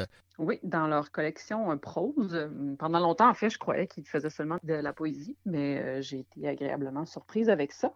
Et euh, Myriam Vincent avait euh, gagné une édition là, des Rendez-vous des premiers romans avec Fury. Je savais que cette autrice-là était intrigante. J'étais curieuse et le, résumé de son roman m'avait beaucoup interpellée. Donc, euh, je me l'étais procuré à la dernière édition du 12 août. C'était un de mes achats euh, de livres québécois et je ne l'ai pas regretté. Euh, vraiment pas. Donc, oui, je disais que c'est un roman fantastique, mais en même temps, je sais pas si comme je n'ai pas parlé à l'autrice, je ne peux pas savoir si elle l'avait pensé comme un roman fantastique ou simplement comme un roman psychologique, un peu atmosphérique. Mais en tout cas, selon moi, ça peut être toutes ces réponses. Et dans ce roman-là, en fait, on suit, euh, on suit Jessica, euh, Jess, qui est euh, enceinte et qui aménage avec son conjoint Phil dans une nouvelle maison. Le couple habitait à Montréal, mais bon, on est dans un fond de crise immobilière, c'est difficile, c'est très, très actuel. C'est difficile de se trouver une maison, la famille s'agrandit, c'était pas prévu, donc il faut avoir, euh, il faut avoir plus d'espace et ils finissent par trouver cette maison-là qui est euh, assez reculée dans un, un village qui est quand même pas si loin de Montréal. euh, donc, ils se retrouvent un peu là, mais par contre, la maison a quelque chose d'un petit peu particulier, c'est assez étrange en fait. Elle est blanche de partout, mais littéralement de partout. Donc, euh, l'extérieur, l'intérieur, les planchers, les plafonds, euh, les moulures, euh, alouettes. Donc, c'est un peu déstabilisant quand même. Quand on s'arrête et qu'on essaie de l'imaginer, entièrement blanche. Et en plus, Jess et Phil apprennent que l'ancien propriétaire qui l'a fait construire de cette façon-là s'est suicidé dans la forêt qui se trouve à l'arrière. Donc, déjà, en partant, c'est pas ce qu'il y a de plus rassurant pour quelqu'un qui s'en va euh, habiter là. Et en fait, Jess, plus sa grossesse est difficile et donc elle doit arrêter de travailler. Et elle se retrouve à devoir rester à la maison pendant que son conjoint euh, repart au travail. Donc, elle passe beaucoup d'heures toute seule à la maison. Elle est angoissée. Il y a beaucoup de questions d'angoisse autour de la maternité aussi. Elle a une sensation d'isolement dans la maison. En fait, la maison semble prendre vie. Puis Jess se retrouve témoin de toutes sortes de phénomènes un peu troublants. Par exemple, les fenêtres sont très sales. Elle a beau essayer de les laver, elle engage même quelqu'un pour venir les laver et c'est impossible de déloger. Donc, elle peut, difficilement voir à l'extérieur. Quand elle essaie de mettre de la couleur dans la maison, euh, la peinture sur les murs s'efface, s'estompe, redevient blanche. Si elle essaye d'afficher des posters, les posters se décrochent. C'est comme si la maison ne voulait pas être changée. Et là, ben, tout ça s'amplifie, ça, ça prend de l'ampleur. Euh, Après la naissance de sa fille aussi, ça continue de s'amplifier et ça finit par culminer avec un drame à la toute fin qu'encore une fois, je ne dévoilerai pas ici, mais ça peut donner une bonne idée là, à quel point c'est un peu anxiogène là, comme Oui. roman. Mais ceci étant dit, c'est vraiment un très bon roman. L'écriture est simple, mais maîtrisée et fluide. Pas besoin de de faire des gros effets là, pour que ce soit percutant. Je l'ai lu vraiment très rapidement. J'avais toujours envie de connaître la suite, malgré la redondance possible de certaines scènes, parce que Jess est en huis clos presque dans la maison. Il n'y a pas eu de sentiment de longueur. J'ai Ok. pas eu l'impression vraiment là, que ça s'étirait. Au contraire, parce qu'il y avait toujours des petits éléments nouveaux pour faire progresser l'histoire. L'ambiance est franchement réussie. Il y a vraiment, là, il y a des, des effets qui sont très forts. Il y a des moments même où est-ce que, tu sais, le petit frisson sur la nuque là, pendant qu'on lit, là, ça m'arrive pas souvent, mais je l'ai eu à quelques reprises. Donc, euh, c'est très efficace. Et il y a un, un petit détail, en fait, que j'ai bien aimé, c'est le contraste entre euh, le récit que la narratrice fait, parce qu'on comprend, en fait, qu'elle raconte l'histoire à peut-être des policiers, peut-être... euh, c'est comme si elle nous parlait à nous par moment, mais on comprend que c'est comme si elle est interrogée, puis elle nous euh, livre son, son témoignage. Puis c'est le contraste entre ça et des petits passages tout simples où est-ce que l'autrice nous présente ce que Jess met sur sa page Instagram pour faire croire que sa vie est parfaite. C'est vraiment particulier de voir ce qu'elle met comme photo, de voir euh, les textes qui accompagnent, puis à quel point les gens sont ah, tu sais, sont, jaloux, puis ah, mon Dieu, c'est tellement beau ce que tu vis, alors que elle, au fond, tu sais, nous, le lecteur, le lecteur, on est vraiment au courant que c'est Ouais. pas si parfait que ça. Euh, donc j'ai trouvé ça très habile. J'ai j'ai vraiment, euh, j'ai vraiment aimé. En tout cas, c'est- je sais pas si l'autrice voulait faire un roman de l'imaginaire, mais en tout cas, moi, je le classe avec grand plaisir dans cette catégorie-là pour en faire une chronique aujourd'hui. Ben voilà, donc ce roman, c'est À la maison de Myriam Vincent, publié chez Poète de Brousse, un roman atmosphérique. Et euh, on rappelle que Myriam Vincent avait remporté le prix Rendez-vous du premier roman. C'était en 2021-2022 avec euh, Furie, toujours aux éditions Poète de Brousse. Merci beaucoup, Raphaël. Merci, René. Ici Louis Gosselin. Dans un instant, je vous parle du maître du jeu, le grand fédéraire. Sa biographie par Christopher Cleary chez Flammarion Québec.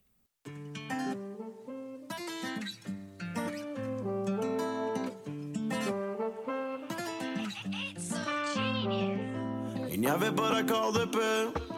J'étais sur la corde raide. Il me fallait pas me conseiller. Je faisais la sourde oreille. Et j'ai traversé le cirque comme un funambule pour avoir mon bout de pain. Et je marchais sur le fil comme un funambule pour avoir mon jour de paix. Comme un funambule, hey, un funambule, hey, comme un funambule, hey, un funambule. Me rappelle, j'étais petit, je voulais faire de grandes choses. Je voulais la belle vie et je voulais la Lambo. On était pas riches, mais on était pas pauvres. On est parti d'en bas pour se rejoindre d'en haut. Les gaz au fond, le volume au fond.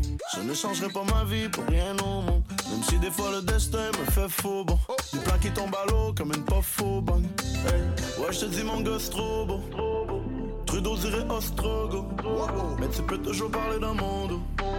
Ça veut dire que t'es dans mon dos. Il n'y avait pas d'accord de paix.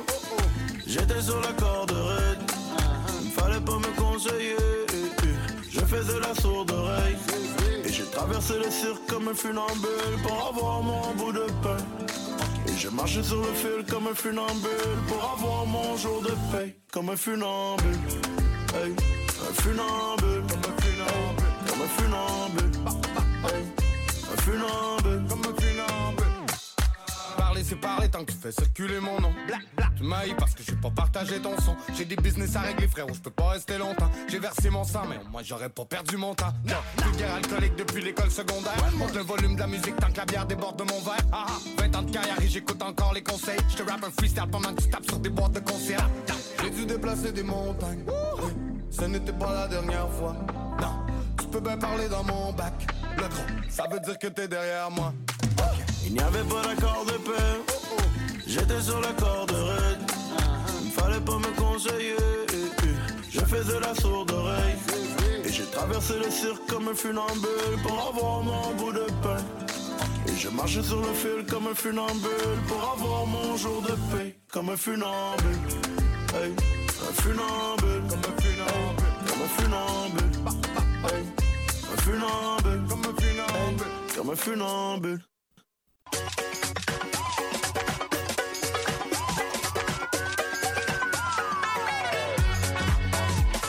Il n'a pas peur de prendre quelques livres pour les lire, évidemment.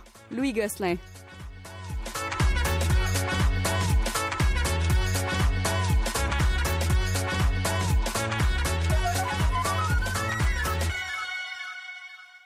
Bonjour Louis. Bonjour René. Louis, es-tu amateur de tennis? Oh que oui. Ouais, autant que le baseball et le hockey? Autant que le soccer aussi. Le soccer, bon, ben, tous les sports. Tous les sports, j'aime beaucoup, mais particulièrement le tennis. Ah. D'ailleurs, mes, mes deux fils gagnent leur vie en tennis comme entraîneurs. Donc, Ah oui, depuis, depuis qu'ils sont tout petits, on suit le tennis, les Ah. trois ensemble. Bon. euh, et euh, oui, j'adore. Et est-ce que tes fils ont comme euh, idole Roger Federer?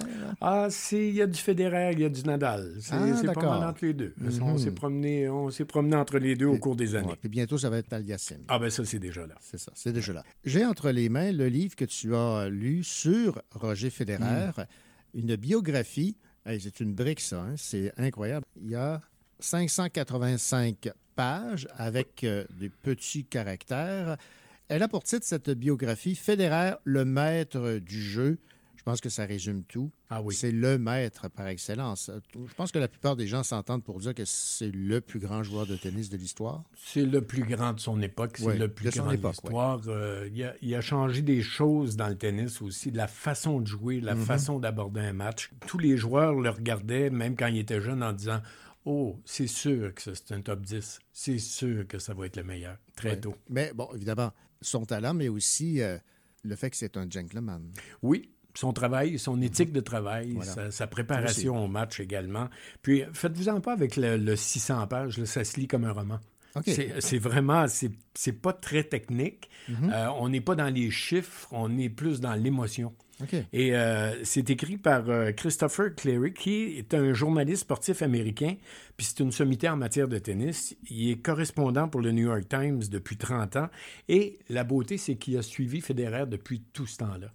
Et euh, c'est lui qui nous parle dans la bio du point de vue du journaliste qui a suivi Federer. C'est intéressant, ça. Et oui, c'est très intéressant. Puis il y a eu des entretiens avec lui, évidemment, au cours des années, avec sa famille, ses amis, plusieurs joueurs du circuit également qui ont parlé, Nadal, Djokovic, Pete Sampras, André Agassi. Alors, il a parlé de Federer à tous ces gens-là. Il l'a vu réagir à des grandes victoires, il l'a vu réagir à des grandes défaites. Il a vu comment le, le joueur de tennis se relevait d'une défaite. Et euh, une petite anecdote en passant, il perd, je me souviens plus s'il perd en demi-finale à Wimbledon, quelque chose de gros, là. Il s'en va à conférence de presse, ça se fait très rapidement. Il prend l'auto, il arrive chez lui dans la maison qui est louée pas loin.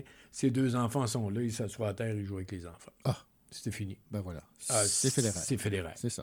Moi, cette anecdote-là, ça, ça racontait tout. Ouais. Regarde, le, le match est terminé, on passe à autre chose. Ben Il n'y a pas juste le, ten- le tennis dans la vie. Exactement. C'est, c'est, euh, euh, alors, à partir de sa petite ville en Suisse, où à 16 ans, il a quitté la maison pour vivre son rêve, l'auteur nous rappelle les grands moments de la carrière. Puis, euh, comment pense Federer? C'est tout le temps dans, dans l'arrière de ce qu'on lit, c'est comment pense Federer, comment il va aborder ce match-là, comment il va aborder le prochain adversaire, comment il va remonter quand il perd dans un set, parce qu'on on le voit tellement Ouais. comme il était euh, en apparence froid, Mhm. mais euh, le cerveau y allait beaucoup, puis il contrôlait ses émotions. Et au début, Federer, c'était ça son problème. Quand il avait 16, 17, 18 ans, il était comme tous les joueurs de tennis de l'époque, il cassait ses raquettes. euh, Ah oui, OK. Ah oui, oui, il était comme ça. Puis la plupart des observateurs disaient, quand il aura résolu ce problème-là, ce sera un grand joueur. Puis avec les années, il a compris qu'on va gérer les émotions, c'est un point après l'autre. C'est pas fini tant que c'est pas fini. En tout cas, il y a des très, très bons euh, clichés, mais en même temps, il y a une façon d'aborder euh, le match de tennis qui est agréable à lire. Il a appris à se discipliner. Agassi était une de ses vedettes euh, dès le début. Federer a dit, lui, à ce moment, il a joué contre lui au tout début. Agassi a dit, le tennis ne sera plus jamais le même avec ce gars-là qui vient de me battre. OK. Ça, c'est quelque chose. Ben oui, c'est immense. Mm. C'est immense, c'est immense. Et euh, vous savez quoi, dans les dernières pages, Federer parle des prochains joueurs à venir. Oui. Zverev, Tsitsipas et, dans un paragraphe, Félix Auger-Aliassime. Voilà. Qui est rendu cinquième ou sixième, là. Oui, mais il se tient dans le top 10, Ouais. ça va très bien, euh, ça va très très bien, mais c'est pas rien quand Federer déjà Ben oui. regarde ce jeune-là québécois et dit Mhm. c'est un des prochains. Ben. C'est merveilleux. Donc, c'est quelqu'un de très cérébral, si je comprends. Oui, Son très approche du cérébral. jeu, là. Oui, contrairement à Nadal, contrairement Mhm. qui, qui est plus euh, Ouais, latin. ouais. hein, Agassi, Agassi, euh, euh, McEnroe, McEnroe, ah oui, oui, c'est ça. Non, Federer et Pete Sampras, un gentleman, c'est le Jean Béliveau du tennis, si on Ah, veut. ben, belle comparaison. Hein? C'est Ouais. vrai. On parle d'argent aussi dans le livre parce qu'il en a fait beaucoup, hein, des, des- des revenus ouais. de 130 millions pour Federer pour jouer au tennis, puis 870 millions en commandite. On n'est pas loin du milliard. Ben oui, Hein, je comprends. Mais il en parle tout naturellement. Comme tous les grands, on dirait, bon, l'argent, on a fait notre argent, maintenant, ayons du plaisir. OK. C'est un peu, un peu ça. C'était- Il y avait des beaux projets, mais c'était jamais une question de combien ça coûte, etc. On- bon, on- quand on a de l'argent, c'est facile, vous allez me dire. Là. Mais euh, il abordait plus l'expérience du tennis. Est-ce qu'on va vivre une belle expérience? Est-ce qu'il y a des gens autour à qui on peut faire du bien? Euh, il, parle, il parle de ses premiers tournois. Il y a un tournoi en Suisse qui a continué à aller quand même. Il est allé quand il était jeune. Il a continué à y aller même quand il était une vedette, juste pour y participer. Ah, c'est un très, très beau livre. Il parle de sa famille, de ses enfants. Comme je l'ai dit, il se relevait de ses grandes défaites avec ses enfants. Sa femme jouait au tennis également au début. On apprend ça. Et euh, elle est devenue un peu son, sa gérante au fil des ans, euh, sa, sa femme de communication et tout ça. Si vous voulez connaître mieux Federer, Mhm. c'est une très, très bonne biographie. Bon, outre le fait là, qu'il était euh, nerveux, colérique à son adolescence et que par la, par la suite, il a su contrôler ses, ses émotions, est-ce qu'on lui trouve des défauts dans ce livre ou il n'y en a pas? Non? Est-ce qu'il y a des défauts dans ce livre? J'en ai pas vu beaucoup. Non. J'en ai pas vu beaucoup. D'accord. Alors, vraiment, autant dans sa vie personnelle Mhm. que sa, sa façon de penser, son, sa générosité, son cœur, euh, son respect des autres aussi, son respect de l'adversaire lors d'un match. oui, oui, oui. J'ai pas vu beaucoup de défauts. Bon, ben, il Faudrait que je le relise, mais Ouais. c'est long, 600 Bon, ben, pages. Oui, il est parfait, ce Federer. Là, Oui. Le titre de cette bio, c'est Federer, le maître du jeu, signé euh, Christopher Clary chez Flammarion, Québec. Une brique euh, d'à peu près euh, 500 pages, mais qui se lit comme un roman. Voilà. Merci, Louis. Merci, René.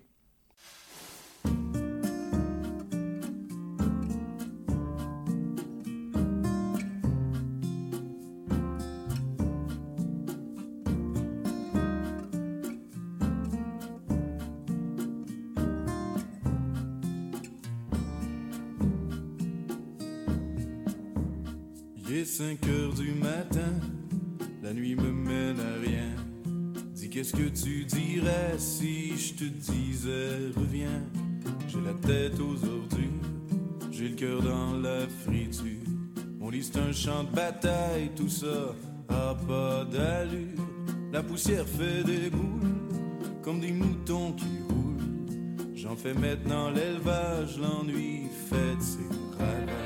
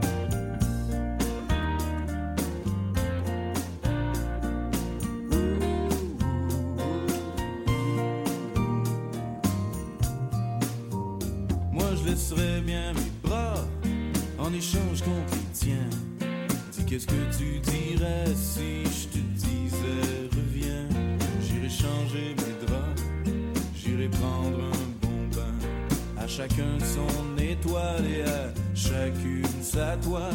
Je serai pas l'ombre de ta main, je serai pas l'ombre de ton chien. Mais qu'est-ce que tu dirais si je te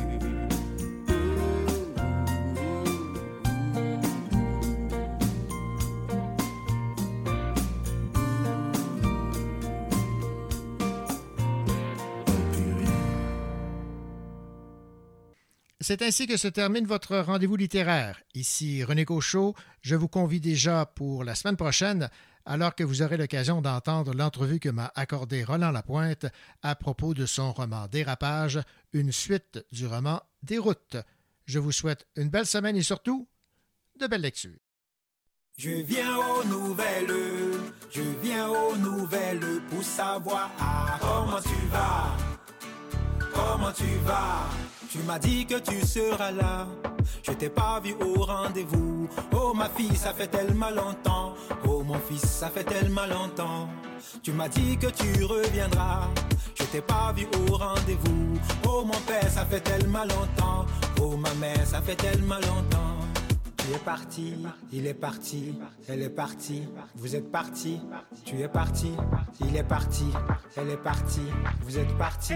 Je viens aux nouvelles, je viens aux nouvelles pour savoir ah, comment tu vas, comment tu vas?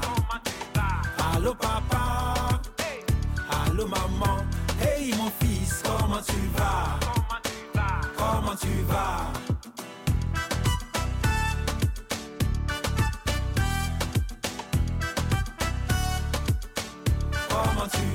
Tu sais ma fille, tu sais mon fils. Ça fait des mois, je reste toute seule. Personne ne m'appelle, personne vient voir.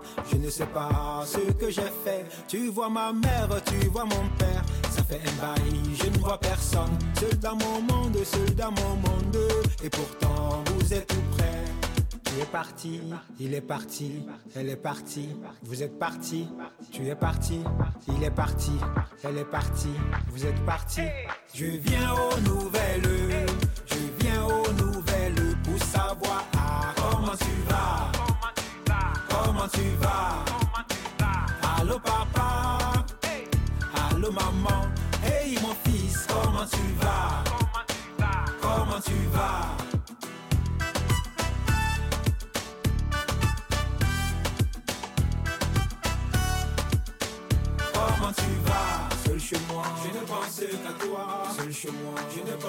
qu'à toi. Seul chez moi, je ne pensais qu'à toi. Seul chez moi, je ne pensais qu'à toi. Seul chez moi, je ne pensais qu'à toi. Seul chez moi, je ne pensais qu'à toi. Seul chez moi, je ne pensais qu'à toi. Seul chez moi, je ne pensais qu'à toi. Je viens aux nouvelles, je viens aux